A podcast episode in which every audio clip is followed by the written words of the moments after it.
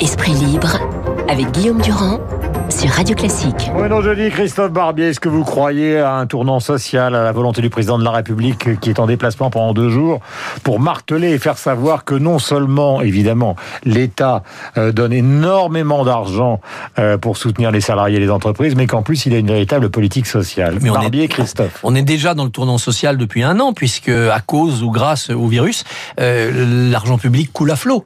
Donc la France, face à l'épidémie, c'est un pays qui, fidèle à sa tradition, a sorti tous les amortisseurs sociaux à grand renfort de quoi qu'il en coûte, et le tournant social, il est là. Alors c'est un tournant Mais C'est pas défensif. simplement celui-là qui veut montrer. Ah, alors, alors, alors, est-ce qu'il peut y avoir un tournant dans le tournant?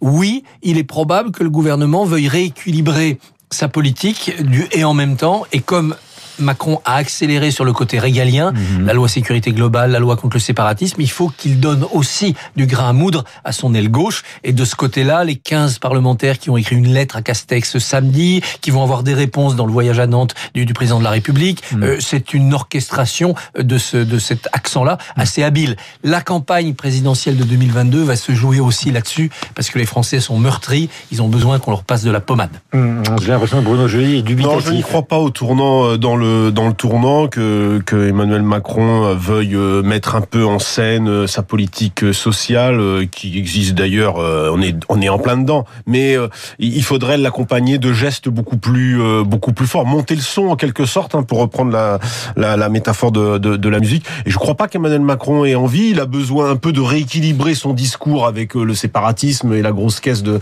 de Gérald Darmanin. Mais au fond, c'est ce qui l'arrange aujourd'hui. Il veut vraiment cranter, euh, cranter à droite. Il ne croit pas, au fond, euh, même s'il a euh, un peu ouvert son, son flanc gauche, il ne croit pas à une candidature euh, vraiment sérieuse et, et unique à gauche euh, sur ce flanc social et, et- et écologique. Il y croit pas. Donc il va rester sur plutôt sur une jambe droite plus forte. Et je crois pas trop à un rééquilibrage fort. Il y a, il y a un en même temps qui existe déjà, mais il n'ira pas plus loin. Je n'y crois pas. C'est pas la gauche qui peut l'embêter sur le terrain social, en effet, c'est Xavier Bertrand. C'est une droite avec un fort gaullisme social, comme Jacques Chirac en 95 avait su euh, finalement par la gauche déborder Balladur et, et quand même battre Jospin.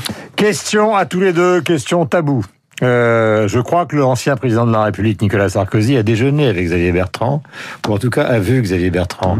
Est-ce que vous croyez euh, à l'idée quand même, parce que vous le connaissez mieux que personne, euh, l'un et l'autre, euh, vous croyez qu'il a abandonné l'idée d'un retour Non, non, non, il n'a pas abandonné. Elle est Parce toujours que là, là. on parle de Bertrand, on parle Elle de Pécresse, on parle des autres, Bien mais en sûr. fait, euh, à travers ces procès qui vont arriver, il y a quand même l'envie d'échapper, à la- enfin, pas d'échapper à la justice, d'affronter la justice et de réaffirmer une personnalité politique. Non, non, il elle est l'envie, l'envie est là. Lui, est- elle ne disparaît, elle n'a elle n'a jamais disparu. Elle ne. Essayons d'aller elle- plus loin que nos autres confrères euh, Oui, oui, qui pensent qu'il a disparu et qui ne sont Non, non, je crois, je crois qu'il reste, il reste tapis dans l'ombre. Il regarde, il regarde la l'offre à droite euh, euh, un petit peu euh, euh, s'aligner autour des différentes candidatures. Il voit bien que personne ne fait euh, ne fait l'affaire. Lui, évidemment, il doit lever l'hypothèque de ses. euh, Mais vous y croyez, vous y croyez pas Moi, je Jetez votre téléphone dans ouais, la crois. Oui, oui, j'y crois. J'y crois quand même. Je pense qu'il, je pense qu'il va à un moment ou à un autre tenter, euh, tenter quelque chose. Euh, Ce sera beaucoup lié quand même euh, aux deux hypothèques judiciaires qui pèsent sur lui, celle du 1er mars, euh, et puis celle ensuite qui viendra avec le procès euh, Big Big, Malion. Et, et le, le- le jugement qui sera sans doute mis en délibéré euh, à- à- à- avant l'été ou après l'été. Je ne crois Christophe. pas personnellement au retour de celui qu'Alain la main qu'appelle gentiment l'ermite de Miroménil, par allusion à la rue ou à Nicolas Sarkozy à, à ses bureaux, pour plusieurs raisons. D'abord, je pense que ces rendez-vous judiciaires vont quand même le cabosser, non pas tant à cause de la gravité des dossiers, mais de la volonté de la magistrature en France de, de, de sortir Nicolas Sarkozy de la, de la vie C'est une publique. chasse à court, ça. Et oui, bien sûr, mais Et enfin, on peut sortir vivant de la chasse ah, à écoutez, court. oui, oui, mais, mais je pense que je pense qu'il aura quand même des difficultés. Mais supposons qu'il s'en sorte bien et le 1er mars et dans le procès Big Malion. Hmm. Ce que finalement peut-être je souhaite quand je regarde le fond des dossiers, parce que je trouve qu'il n'y a pas forcément matière à, à l'éliminer, à lui donner de l'inéligibilité. Mais enfin bon, on verra ce que la justice dit. Il faut une deuxième condition pour qu'il y ait ce retour de Nicolas Sarkozy. Sinon, il serait revenu en 2016. hein. Il a perdu la primaire, il n'a pas su convaincre la France de droite. Cette deuxième condition, c'est l'effondrement du pouvoir. C'est qu'on soit à l'automne dans un tel chaos, que Macron soit incapable de se représenter, que qu'on soit dans une phase du pays de crise majeure. À ce moment-là, oui, le passé d'un président Il comme Nicolas pas. Sarkozy, voilà. Il ne l'exclut pas aujourd'hui. cette deuxième condition, d'abord, je la souhaite pas forcément pour la France parce que ça voudrait dire quand même qu'on serait dans de grandes difficultés. Et ensuite, je la considère comme assez peu, assez peu probable parce que je pense que le jeu va se rééquilibrer entre forces économiques et sociales, qu'on évitera ce chaos et que à ce moment-là, eh bien, la droite accouchera d'un candidat naturel moderne. Le mieux placé pour l'instant, c'est Xavier Bertrand. Le fait que Nicolas Sarkozy s'intéresse à lui montre aussi que Sarkozy le, le craint tout en le, tout en l'admirant, tout en reconnaissant qu'il a fait une part du boulot. Mais Christophe, moi je crois, je crois qu'il peut. euh, Il y a, il y a, on- là, on discute de euh, la possibilité d'un retour. Il y a aussi euh, le fait qu'il soit lui-même, euh, au fond, euh, l'organisateur d'une sorte de deal institutionnel entre euh, euh, un Macron qui euh, cranterait à droite, mais qui n'aurait, mais qui aurait besoin de la droite demain pour gouverner, et une partie de cette droite qui Donc là, c'est viendrait, Sarkozy, viendrait le soutenir. faiseur après. de roi. Oui. Ou faiseur de comtes, de ducs et de princes pour faut, le roi Macron. Il faut être imaginatif et voir tous les scénarios. L'Union nationale avec un, un Nicolas Sarkozy tendant la main à Emmanuel Macron face à des circonstances historiques exceptionnelles, pourquoi pas Euh, faisons non pas une pause, mais euh, euh, justement une marque précise concernant Jean-Claude Carrière qui nous a quittés ces années. Je le disais cette nuit, pardonnez-moi, je le disais, euh, Carrière a fait une énorme euh, carrière, je me répète, de scénariste, tout le monde le sait, avec des films célèbres, euh, mais il a aussi beaucoup travaillé pour le théâtre, on va en parler avec Christophe dans un instant, et il est important qu'Augustin Lefebvre replace exactement euh, dans l'esprit de ceux qui se réveillent ce matin et qui ne font qu'apprendre maintenant cette disparition, ce qu'a été justement euh, le parcours de cet homme dont le MoMA ou à qui le MoMA a rendu hommage en 2019, ce qui est rarissime pour un scénariste. Oui, d'ailleurs, euh, Guillaume, il s'étonnait hein, de cet honneur euh, l'année dernière lors d'un entretien, euh, notamment parce qu'il a commencé à travailler pour le cinéma au moment de la nouvelle vague et que le mouvement ne mettait pas vraiment en avant le métier. J'ai fait partie des, de la malédiction des scénaristes. C'est-à-dire que la nouvelle vague, l'auteur du film était le metteur en scène, point final. J'ai eu des pages entières où on citait tout le monde, tout le moindre petit acteur du film, sauf le scénariste. Il n'existait pas. C'était assez étonnant à voir. Mais bon, je, je, je travaillais très très vite avec Buñuel. Donc ça, déjà, ça me mettait à un autre niveau. Avec le cinéaste surréaliste Louis Buñuel, c'est 19 ans de collaboration, le charme discret de la bourgeoisie, cet obscur objet du désir ou le journal d'une femme de chambre, film tiré d'un roman d'Octave Mirbeau, car Jean-Claude Carrière est un passeur de génie. Il adapte à l'écran les chefs-d'œuvre de la littérature, Cyrano de Bergerac, Le Roi des Aulnes, l'insoutenable légèreté de l'être, mais il fait aussi découvrir au grand public les cultures occidentales. Ferai de toi le meilleur artiste du monde. Mais il faut que tu me fasses une promesse. Alors, ce qu'on entend, c'est un extrait du Mahabharata. Jean-Claude Carrière avait adapté ce tentaculaire texte hindou, long comme 15 fois la Bible. Le résultat, c'est 9, heures, de spectacle à Avignon. Et À la carrière l'heure. Boulebon, Voilà. mise en scène Peter Brook. Exactement, Peter Brook, euh, au service des autres. Donc, carrière, il le disait, le scénario est un objet transitoire. Quand le film est fini, on le jette. Mais aussi auteur original, 92, La controverse de Valladolid, adapté en téléfilm, succès du public. Jean-Claude Carrière avait écrit des paroles de chansons. Il avait dirigé la FEMIS, l'école du cinéma, pour Il a même transmettre. fondé, hein. Toujours, tout à fait. Au total, 80 ouvrages, une soixantaine de films et une vie qu'il résumait avec cette formule. Je suis plus intéressé par mon différent que par mon semblable. Voilà, la FEMI, Jean-Luc Godard lui avait demandé une salle de montage. Il lui avait dit, tu prends la salle de montage, mais en même temps, tu donnes quand même quelques conseils à des étudiants. Il y en a trois ou quatre qui sont avancés en tremblant, qu'immédiatement Godard a engueulé euh, comme du poisson pourri. Euh, et ils sont sortis un petit peu terrorisés, mais il a été le scénariste de Sauf qui peut la vie avec Jacques Dutronc et Nathalie Baye, si ma mémoire est bonne. Parlons justement, puisque les Viva Maria, les Borsalino, les Cinaro de Bergerac, tout ça on connaît. Parlons justement de cette fameuse pièce événement qui a eu lieu au Bouffe du Nord il y a maintenant des années. 89 En et 89. 87, je crois, à Voilà. Avignon. 9 heures de spectacle. L'heure de spectacle, c'était c'était c'était fleuve et c'était surtout réussir en 9 heures à faire comprendre à un public occidental, en effet, la mythologie fondatrice de, de l'Inde. Mm. Et la France était encore sous le charme de ce que Ariam Nouchkine avait fait avec l'Indiade et donc euh, cette cette cette irruption euh, euh, philosophique de, de l'Inde dans nos vies. Et avec le duo Brooke Carrière, d'un seul coup, ça prenait euh, l'ampleur prodigieuse de ce Mahabharata. Mais ce n'est pas que cela le théâtre de Jean-Claude Carrière. C'est aussi des choses beaucoup plus intimistes. Je pense notamment à l'aide mémoire qui avait été créé en 68 avec Delphine Seyrig.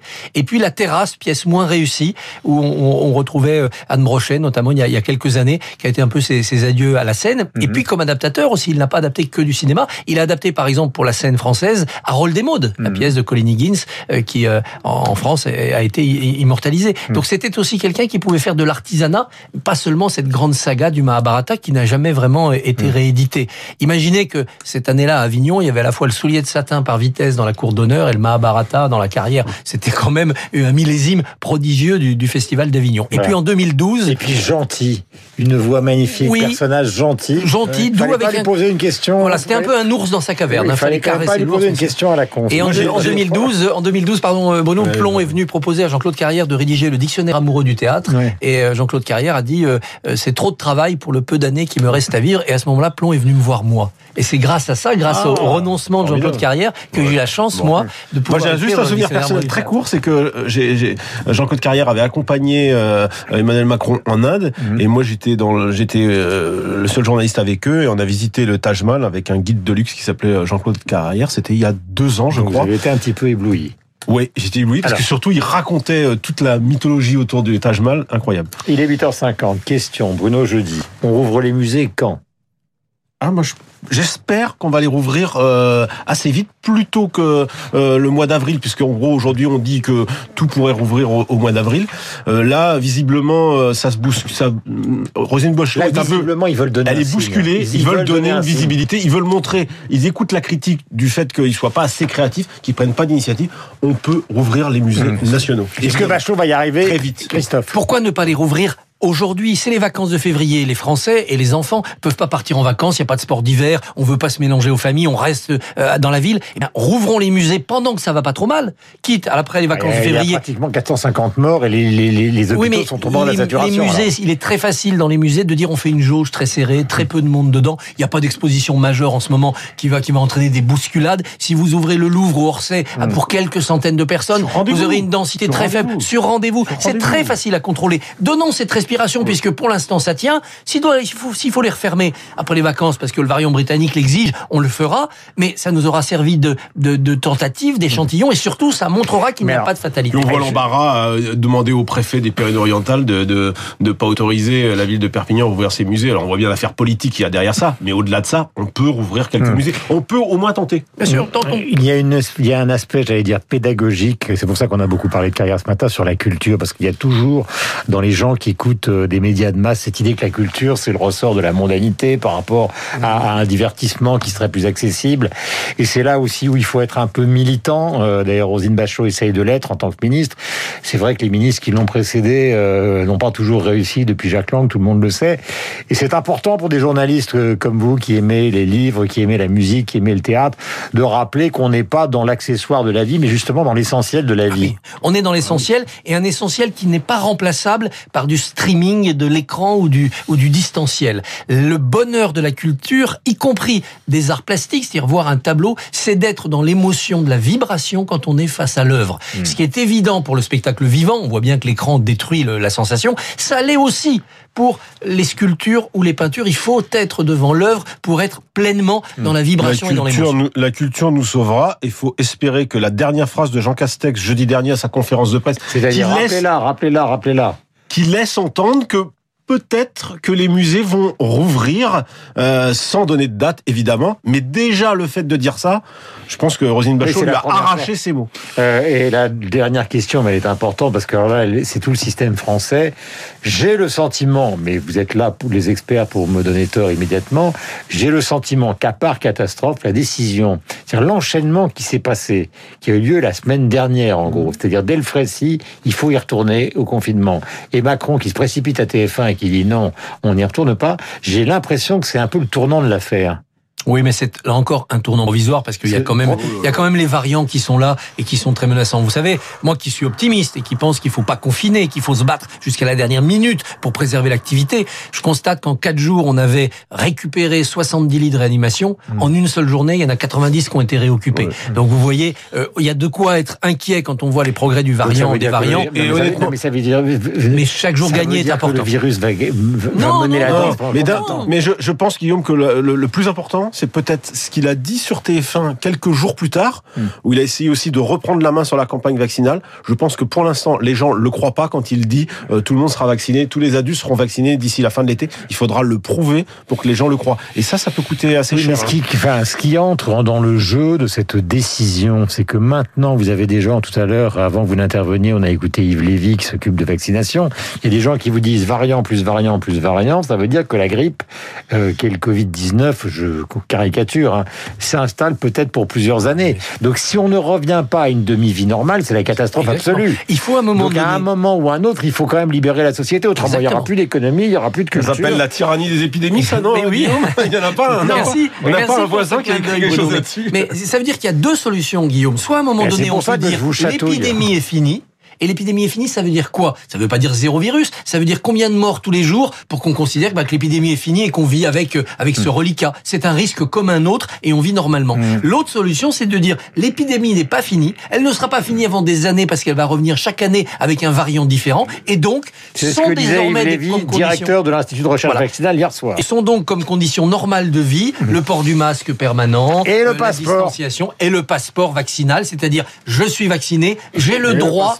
De participer à la réouverture des restaurants, des musées et des théâtres. Je ne suis pas encore vacciné, je m'abstiens d'aller dans ces lieux où je peux être malade ou rendre malade. Est-ce que vous considérez, euh, dernière question à vous Bruno, qu'à un moment, il peut y avoir une révolte des Français contre ce passeport qui sera donné à ceux qui sont vaccinés, avec une majorité de Français qui ne le seront pas encore? Ou est-ce que finalement, ils vont finir par l'accepter? Parce que les restaurateurs, ils vont être pour à un moment pour qu'on puisse rouvrir. Moi, je, je pense que les Français euh, verront euh, leur avantage et que si le passeport leur permet d'accéder à des choses qui aujourd'hui leur sont interdites, eh bien, ils accepteront le, le passeport.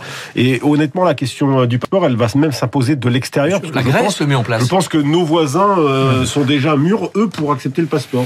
Donc, euh, mal ou bien, nous, nous verrons notre, notre- notre intérêt dans cette affaire. Et ça sera bien. Il est 8h56. Je me suis toujours demandé pourquoi Christophe portait une écharpe rouge, mais je ne lui poserai pas la question.